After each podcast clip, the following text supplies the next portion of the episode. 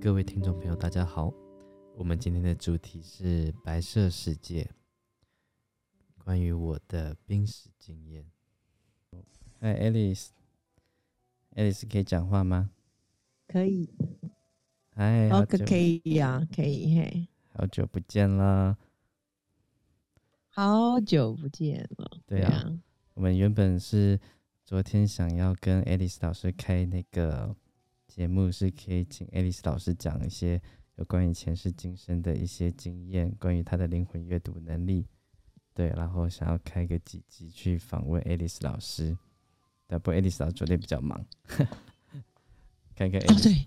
对。对，要处理一些的事情，对家家里了，家里旅游就要赶快带家人去，要不然的话还就会不出状况没有了。但是就是说，嗯，前后顺序的决定吧，就是带家人去旅游，对，透过的大自然给予一些的一个。滋养，对这个很重要。对，所以很抱歉，就放了佳宇一个小鸽子这样子。没关系，反正我们这都是很顺流的人。不过有个问题，感谢，对啊，有个问题想要问 Alice 老师啊，因为 Alice 老师是能够灵魂阅读嘛，他可以看到很多过往的的一些画面哈。那有没有看到说，在每一世跟每一世中间的那个空白的地方的画面？每一次跟每一次空白的地方，我比较没有，因为我是灵魂阅读里面当中是一个一下子进来的，对，我而且事实上坦白讲，我刚做完咨询，所以看到这个话题，我就觉得很想进来听一听对，可能也是顺这个流吧，就一起问。嗯，对我来讲当中，我并没有像宗教说说，哎，每一次每一次当中有没有空白的地方？以目前为止，我比较没有，对。就是，但是我可以感觉到他们在死濒死的时候，那一世的意识里面如何去带入了大下一世。这个很，这个也很，也让我觉得很惊讶的地方，就是说，所以为什么宗教及佛教他们一直在谈的是修死亡？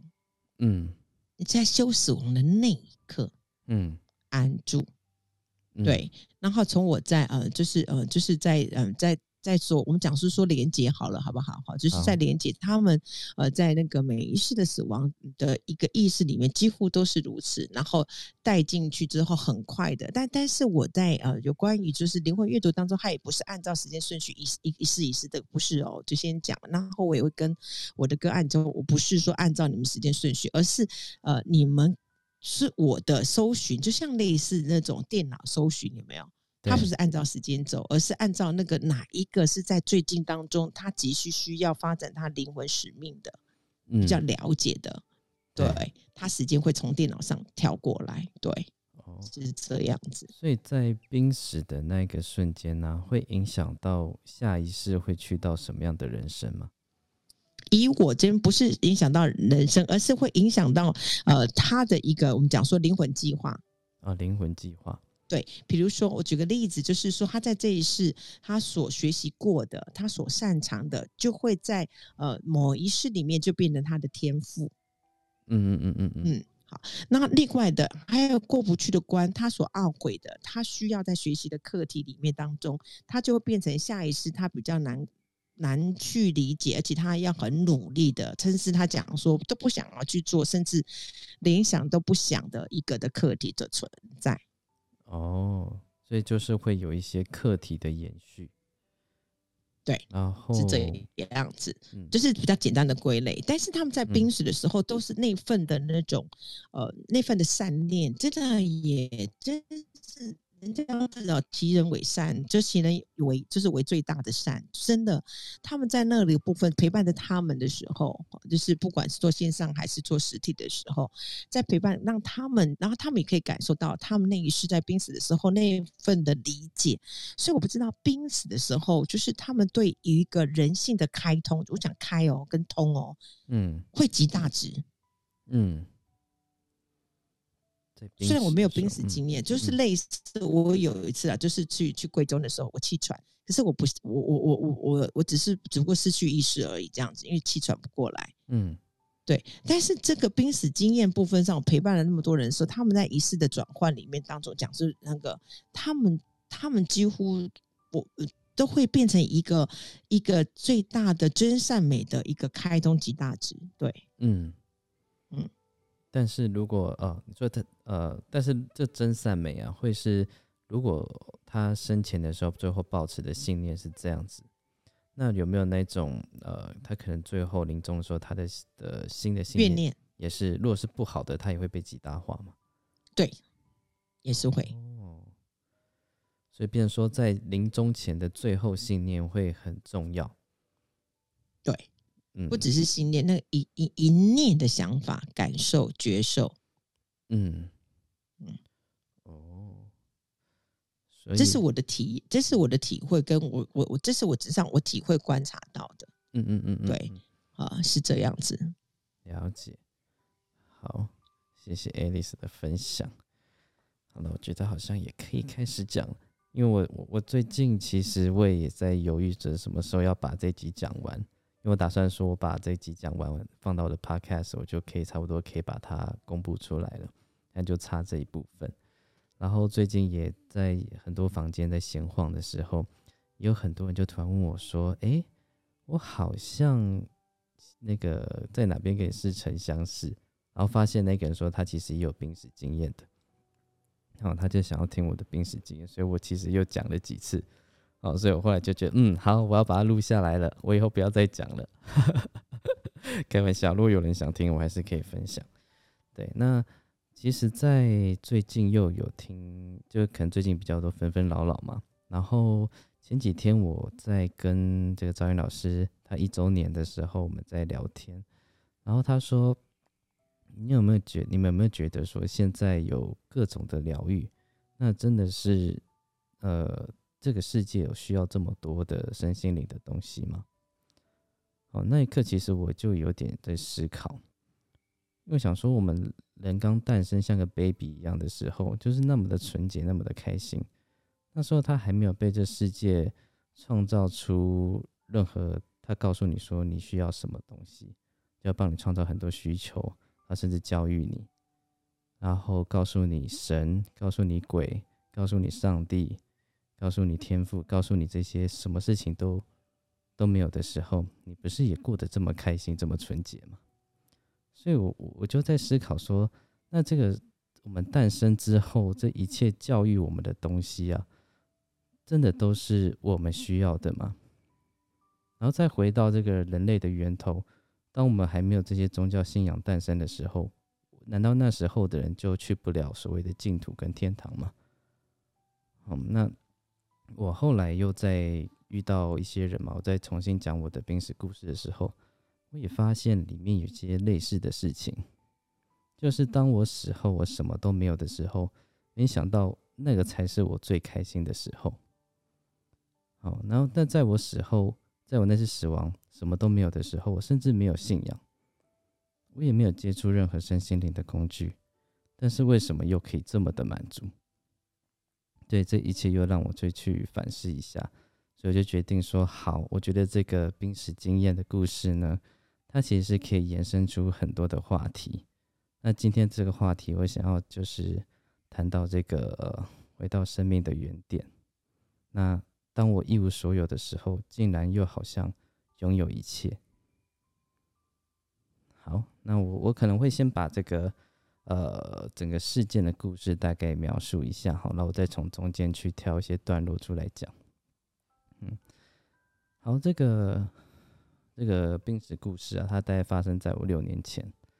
哦，那时候我是在准备要去当兵的时候，然后我就骑着我那台摩托车，哦，然后准备要去跟我爸去拿我的户口名簿，因为隔天就要入伍了。然后我就拿着。户口名簿很开心，然后很高速的飙在那个忠孝东路上，然后就撞上了一台车。哦，那台车其实他违规了，他从一个呃没有红绿灯的地方突然开出来，然后我撞上他的侧面。但是我没有那个撞上他侧面的那段记忆，哦，甚至我根本就不知道我出车祸了。我就骑着摩托车，然后下一秒我就突然到一个白色世界。那切换的速度之快，让我就有点措手不及。就是我上一秒还握着那个方向盘，那个握把，然后下一秒就到全白色世界。然后到白色世界之后，我就觉得愣住了嘛，就说：“哎，这个发生什么事？”然后，但是我又感觉到自己没有重量，又轻飘飘的。然后旁边的这个景色就是一一片白。那这一片白里面呢，它好像有无限大，但是你又看不到这个空间的零零角角。它好像无限大，但它也可以无限小。好，那你自己也没有形体，你只感觉到说这个在漂浮的感觉，好像躺在那个海面上一样飘着。哦，所以，所以现在就很多人去做漂浮嘛，去感受这个感觉。我就觉得那个感觉还蛮像说在死亡之后的这个只有意识、只有漂浮的状态。然后在那个漂浮的状态呢，必须说是感觉真的是超级无敌美好。那个感觉超级无敌美好呢，又是一种你不知道它的来源是什么，就是你什么事情都没有做，但是它从内心里面。不断满出来，满足感、喜悦感、开心感。好，这个这满足感、开心感呢，又是你在这个地球上从来没有感受过的。哦，不是经验的那种差别哦，是倍数的差别。它可能比你在这个地球上，你吃到你最喜欢的食物、最高级的料理，得到人生最大的成就，得到最大的奖项。都还要开心个一千倍、一万倍，但是在地球上呢，你可能必须要去做到那件事情，吃的那个食物，你才感受到这个满足跟喜悦。但是在那个世界呢，你是什么都不用做，就可以感受到这些地球上满足的事情的一千倍、一万倍。那时候我的价值观有点愣住了。因为我在地球上的时候，我从小被训练的嘛，我们都是要去满足我们的欲望之后，满呃，就像我们小时候嘛，考试一百分，好开心哦，然后爸爸夸奖你，妈妈夸奖你，然后带你去吃好吃的，带你去买你喜欢的衣服，你觉得好开心，就是你必须要做到某个事情才能够拥有的开心。为什么在那边什么事都不用做，却可以拥有？好，那。那个状态呢，就会呃，让我觉得说，这很像我今天想要讲的主题，就是这个原点。为什么就是什么都不用做，却可以这么开心？那那那个价值观对我的冲击，就说，那难道我在这个世上，我在物物质世界里面上所被灌输的这些东西，它告诉我是让我开心的事情，其实是让我痛苦的泉源吗？哦，这是对我当时是一个很大的冲击。我们以为是欲望带给我们满足，其实是欲望带给我们不满足。好，真的是我那时候最最最大的冲击，因为我想到说，我感觉到是我什么都不用做的开心。好，那我在那个什么都不用做的开心里面，我大概维持那个状态飘了大概半小时。然后开心到都是完全不会想要说啊回到地球上啊，或者是怀疑说我在什么样的地方。那这个半小时之后呢，我开始检视我自己，说呃我到底现在是什么样的状态？因为我低头啊，我还是像有有这个躯体一样低头看看自己，看看自己有没有手脚，看看自己有没有身体。结果我低头一看。哎，什么都没有，我看不见自己。哦，就好像我只是一个意识体，好像也是这个白色世界里面的一一块小白色，也是一道光，有一个意识。然后我确认完自己没有形体之后，我就知道说，嗯，那我应该是死掉了。可是，在知道自己死掉的这个状态下呢，我没有任何的恐惧，任何的不开心。哦，因为那个满足感还是一样在。哦，那我就发现说，因为很多人会问说，那在那个世界里面有没有看到别人？啊，我说没有。那有人问说，那只有你一个人的时候，你不会感到很孤单、很寂寞吗？我说也不会，因为我后来发现了另外一个逻辑哈，就是我们会感到孤单寂寞，是因为我们先感到空虚了，先感到空虚了，你才感到了孤单寂寞了。但当你的内心很满足的时候，你是不会觉得孤单寂寞的。哦，所以这就也是说，人年纪越来越大的时候，你越来越可以跟自己相处，你甚至跟自己相处会比起跟一个不喜欢的人相处来的开心。好，那在那个世界呢，你就是这样子的感受，但那个世界可能还不是终点了。好，那我之后在车祸完又看了一本书嘛，那他说在那个白色世界呢，其实在天堂的门外还没有被分发了，就是一个新兵菜鸟，还没有被分发到部队里面去这样。哦，但是在那个门天堂门外，其实就已经这么的开心了。好，那当我这个确认完我的状态，好，我知道自己死掉了。好，那当时呢，就出现了这个所谓的人生跑马灯。哇，这个人生跑马灯也是很超乎我的的想象，就是一下子出现了这个几百个画面。那这几百个画面呢，又。又是同时阅读的，好像不像我们有眼睛的状态下，一次只能看一个画面。我也不知道我怎么做到同时看了几百个画面，是我人生的从小到大的的画面，然后跟我人生的不同面相。最后呢，留下来的几个画面，就是我人生还有遗憾，还有未完成的事情，像我的父母。啊，当时的女朋友，然后我的一些工作上的事情还没完成，还有我的梦想。那这些事情，它就显现在你眼前呐，它就是给你一个选择，说你要不要回来把这些事情完成呢？但是他没有强迫性的，你是可以自己做决定的。哦，那当时我就就有个犹豫嘛。我要待在这个像天堂般美好的地方，还是要回去这个人世间去受苦呢？好，为什么我会这边讲说人世间受苦？因为这个车祸其实是我人生一个转捩点。在我这个车祸之前呢，我的人生是非常非常的黑暗，就是找不到 太多光明，然后包含我的家庭背景啊，非常破碎啊，家暴啊，然后家里欠债啊。哦各种事情其实让我觉得，在这世界上，我好像找不到一个让我活下去的理由。好，那在那样情况下，大部分人就想说，那我就去了吧，反正在那边那么美好，干嘛要回来受苦？好，但是我又有一个，呃，好像有一个责任心，我觉得还有事情我没有完成。于是呢，当下我就有个这样子的念头，就是我觉得我要回来把这些事情给完成。但是呢，这个念头有的时候我也同时带着一点点的恐惧。那恐惧是说，我知道我回来，我要去承受我这个车祸下就是这个残破的肉体。他必然有很大的痛苦要去承受，那我要不要回来？就他不只要回去承接你之前痛苦的人生，还有这个肉体的痛苦要承受，要不要回来？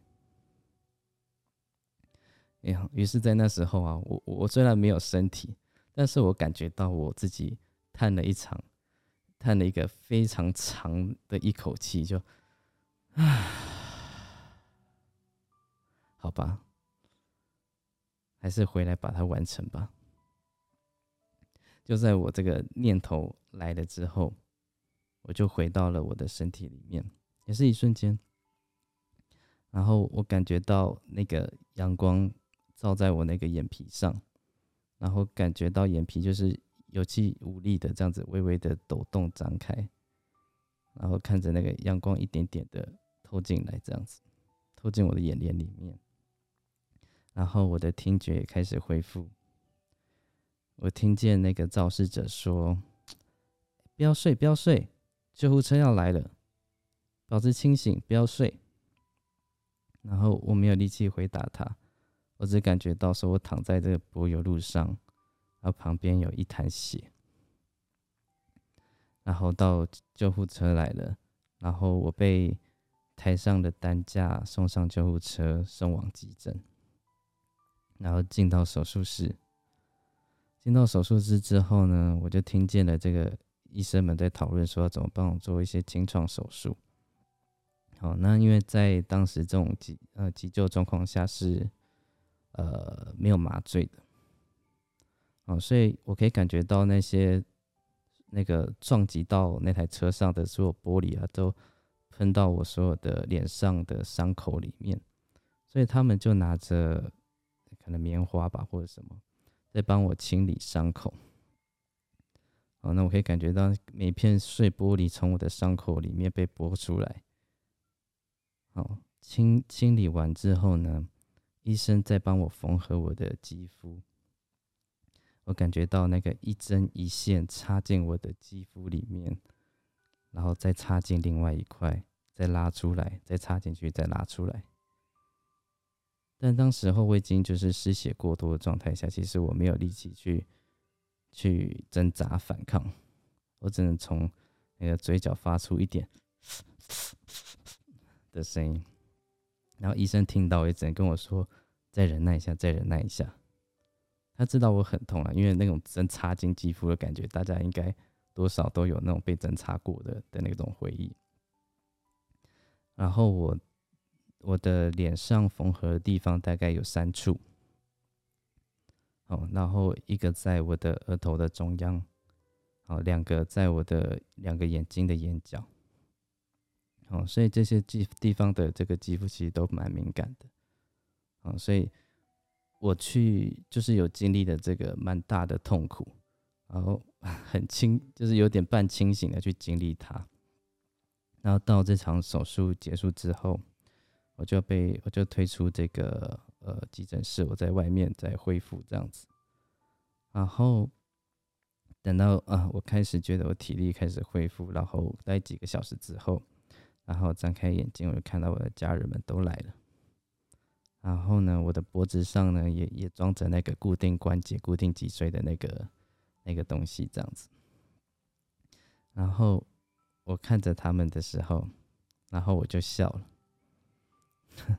他们也会觉得说我在笑什么，因为我我我的笑是觉得我好像又感觉到这个世界好玩的地方啊，因为我们有时候活得太久都忘记说，呃，我们感受到一切其实不是那么理所当然的。那那好玩的是什么？就是我经历过一个没有肉体的状态，再回到一个有肉体的状态的时候，我发觉。原来我连把手举起来都要花力气，所以那时候我哥他就看着我，笑着一直把我的右手举起来再放下，举起来再放下，然后他也是很疑惑看着我说：“我干嘛一直这样子重复这个动作，在干嘛？” 但是我就是这样重复着，然后我觉得这好好玩啊！原来原来把手举起来要花力气，然后我把眼睛张开就看到那个。反正在恢复室里面有很多人，这样子，这世界又有色彩，又有又有形体。我发现说，哇，原来这世界这么好玩呢。好，那这个这件事情呢，它在我人生上做最大一个转变，就是我以前呢，无论在我身上发生大大小小不好的事情，我都会怨天尤人，但是在经过在这个车祸之后呢，我在手术室之后，我竟然是笑着醒来的，就连刚刚经历的那些痛苦，那个非常痛苦的手术，我竟然都是笑着的，因为我知道说这个痛苦啊，是我在下来之前我就知道的，是我自己选择要来经历这个痛苦的，所以我对这个没有任何的抱怨。那你选了你就负责嘛。好，我既然选择要回来继续我的人生，那我就要为这个事情负责。好，所以我就很第一次在经历这种人生好像可以说是最衰的事情上，竟然是最开心的一个状态。那我的家人们也当然也都是很很惊讶嘛，说你你是撞坏头了是不是？出完车祸还这么开心干嘛？对，那那当时我就是有有经历过这个天堂的这个看似天堂，我也不确定是不是天堂的地方哈的那段记忆，所以我带着那开心感回来，然后带着对这个世界的新鲜感回来。哦，那在那之后，其实我我我我也是非常体验到一个事情，就是就是人生真的你不知道什么时候会结束，因为就连我撞上的那一刻，我都没有记忆了，我不知道我怎么撞上的，一下子就到了那个死亡后的世界。你我们都以为说人生好像是无限的。我觉得后面还有十年、二十年、三十年，但是在我的这个生命体验里面，它可能就在你没有意识下，只剩下十秒钟、二十秒钟。所以在有了这体悟之后啊，我非常的把握时间。好，那 我在在恢复完之后呢，我就跟我爸大吵了一架。我把我这个从小到大就是。对这个家里面的不满，对他的不满，全部给他倾吐出来，爆炸出来。我说，我不要带着这个怨念，怨念走。如果又突然在二十秒后我又往生的话，我不要带着这个怨念走。所以我就跟他大吵大吵，把我所想讲的话都把它讲出来。那讲完之后呢，我们之后就还是一个正常的父母，但他知道我在想什么。因为这个二十年、二十几年来，我我一直压抑我自己的感受，然后他是一个非常我行我素的爸爸，就是他可能从小，呃，就是在外面花天酒地啊，不照顾家里啊，然后搞得家里欠债啊，欠债的时候又又希望说我们帮忙还债啊这些事情，然后我也跟他说，我我在学业上就是都表现的不错。如果说你可以给我一个正常的背景，我可以更没有负担去追寻我的梦想。但是因为你这样，让我其实我要放弃我非常多的梦想。我是人家是为了生活，为了生存，我把我这些不满的都告诉他，那他也把他的不满也都回击回来。他说：“你不要把这一切都当做理所当然。”他说：“因为我爸爸也是这样子对我，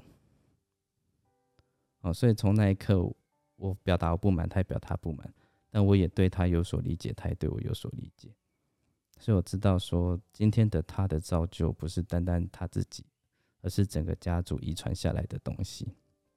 然哦，所以我也是在那时候觉知到这事情，我觉得好，我不要再遗传这样子的东西下到我的下一代。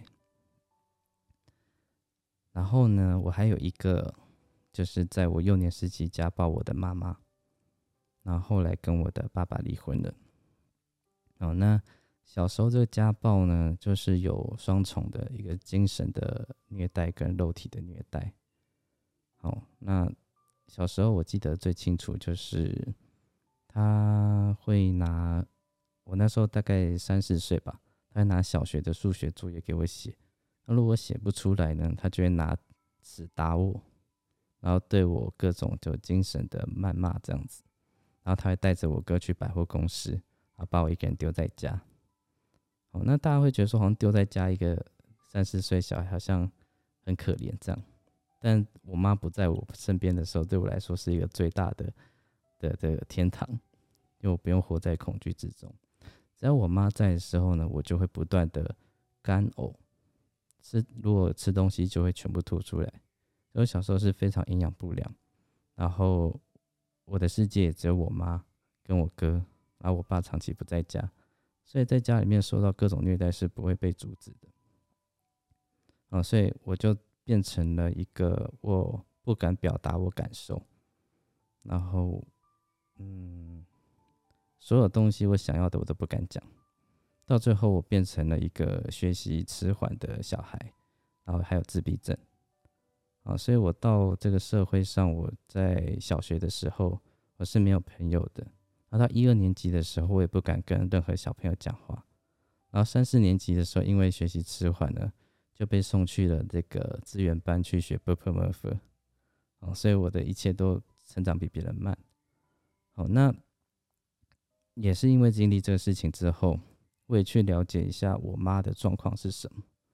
那我知道说，呃，我爸因为他以前年轻的时候不懂事，可能在外面花天酒地干嘛的，给我妈造成了很多的精神压力。然后我妈就会把这些压力，呃，发泄在我身上。那其实我也是对这些事情都有所理解之后，我之后开始对跟我的亲妈开始比较像朋友一般的互动。好，那因为后来的大概在小学的时候，我爸跟我妈就分开了，然后带着我来台北。那来台北之后，我妈留在嘉义嘛，她她有时候打电话来给我哥，也会叫我听电话，但是我不敢听电话，真知道电话那边是我妈，我就不敢，我就会开始呕吐。所以就知道说我对我妈的那种生理上的恐惧是多么的可怕。但是在我长大之后啊，在经历这事情之后，我知道说，呃，我不想要我的人生有什么样的遗憾，我也不希望我在我人生最后一刻，在我的生命里面还有留下什么恨，还有什么我不能不能原谅的。所以在那之后，呃，我开始跟我妈比进行比较好的沟通。然后逢年过节会回去看她，一起吃饭，然后开始变成很好的朋友。对，那这是我在我生命里面试着去，呃，不要让自己留下遗憾去做的一些修补。那这就是我到现在还是要每天都会问自己的：说，呃，如果明天是最后一天，我今天还有什么事情还没完成？还有什么话还没讲的？那我明天如果就走的话，我会不会还有什么事情是还有遗憾的？这都是我我一直不断在呃每天在问自己的事情。对，那对，所以我我我所以今天就想要开这房间，就是说，呃，其实大家看这生命啊，我们先不论那些。好像呃，宗教信仰很很深很深的很深的那种论述，也不也不要去论那些呃身心灵好像什么让你非修不可的的课程啊，或者哪些的神你必须要去拜哦，都撇开那些东西的时候，你的生命还有什么事情对你来说是最重要的？我觉得我们都是都要回到这个生命就非常当下的一个状态。就你现在还有什么事情是想要完成的？你还有什么遗憾还没有达成的？哦，就是我觉得我们最嗯，应该说最近的一些纷扰哈，就是让我看到说，好多人都在追求一些跟你自身无关的东西。无论你想要去传达哪个神的旨意，想要当哪个神的传宣者，或者是想要去成立一个什么样的组织集团，好，那。都要回到说你你自己本身做什么样的事情是不会让你留下遗憾，这个都是我觉得大家要去再去思考一下的事情，对啊，那那我刚刚其实，在在开房间前，我在 IG 上有发一个文，这样子，我就说我们的生命好像有太多太多的加法，就从我们是婴儿时期的时候，一直到呃幼稚园、小学。你不觉得说我们的这生命一直在累加东西上去？这累加的不是说我们的衣柜里面的衣服啊、鞋柜里面的鞋子啊、吃过的美食，而是我们的观念一直不断被累加。啊，这些观念到底是不是我们需要的观念？好，那我的第一段就说，从我们受教育以来嘛，一直到出社会以来，我们好像被定义的什么叫做美好的人生。哦，你好像在事业上需要成功，呃，你几岁的时候需要呃买房子？你几岁时候需要结婚生子？就好像这社会在物质方面也帮你定义了一个人生的一个路程，是你非需要不可，你才可以拥有一个被定义的幸福的人生。然后呢，当你在这些事情上，你可能有些人照着这个公式去走，得到了。但是得到之后，他心灵上又得不到满足了。那得不到满足之后，又开始追求可能呃宗教信仰灵性上的这些成长。那在这些宗教信仰灵性上成长时候，他又帮你设定了非常多的规规条条。啊，你要做这个才可以怎么样，做那个才可以怎么样。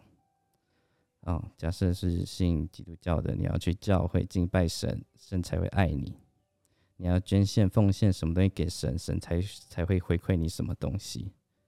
啊，或者是你要呃种善因得善果，很多很多这样子的东西。但是这些东西都是被后来去教育出来的东西。好，那我必须说，在我死掉到这个所谓像是天堂一样的地方的时候，我是没有信仰的，我没有信任何上帝、呃佛或者是道教啊，或者是阿拉，我什么都不信。我也没有修行任何一个身心灵的一个团呃。的的工具，或者是看了那个什么身心灵里面有讲到的什么什么神的一个书，但为什么我可以到达那个地方是这么的开心？我有做了什么吗？会不会说，其实我们什么都没做，其实也可以到达那样子很美好的地方？而现在这些有些的团体，他却告诉你说，你必须要做什么才可以去到这样的地方？但是这些人大部分都没有去过，那他们说的是事实，还是他们在阐述的是他人教育给他们的观念？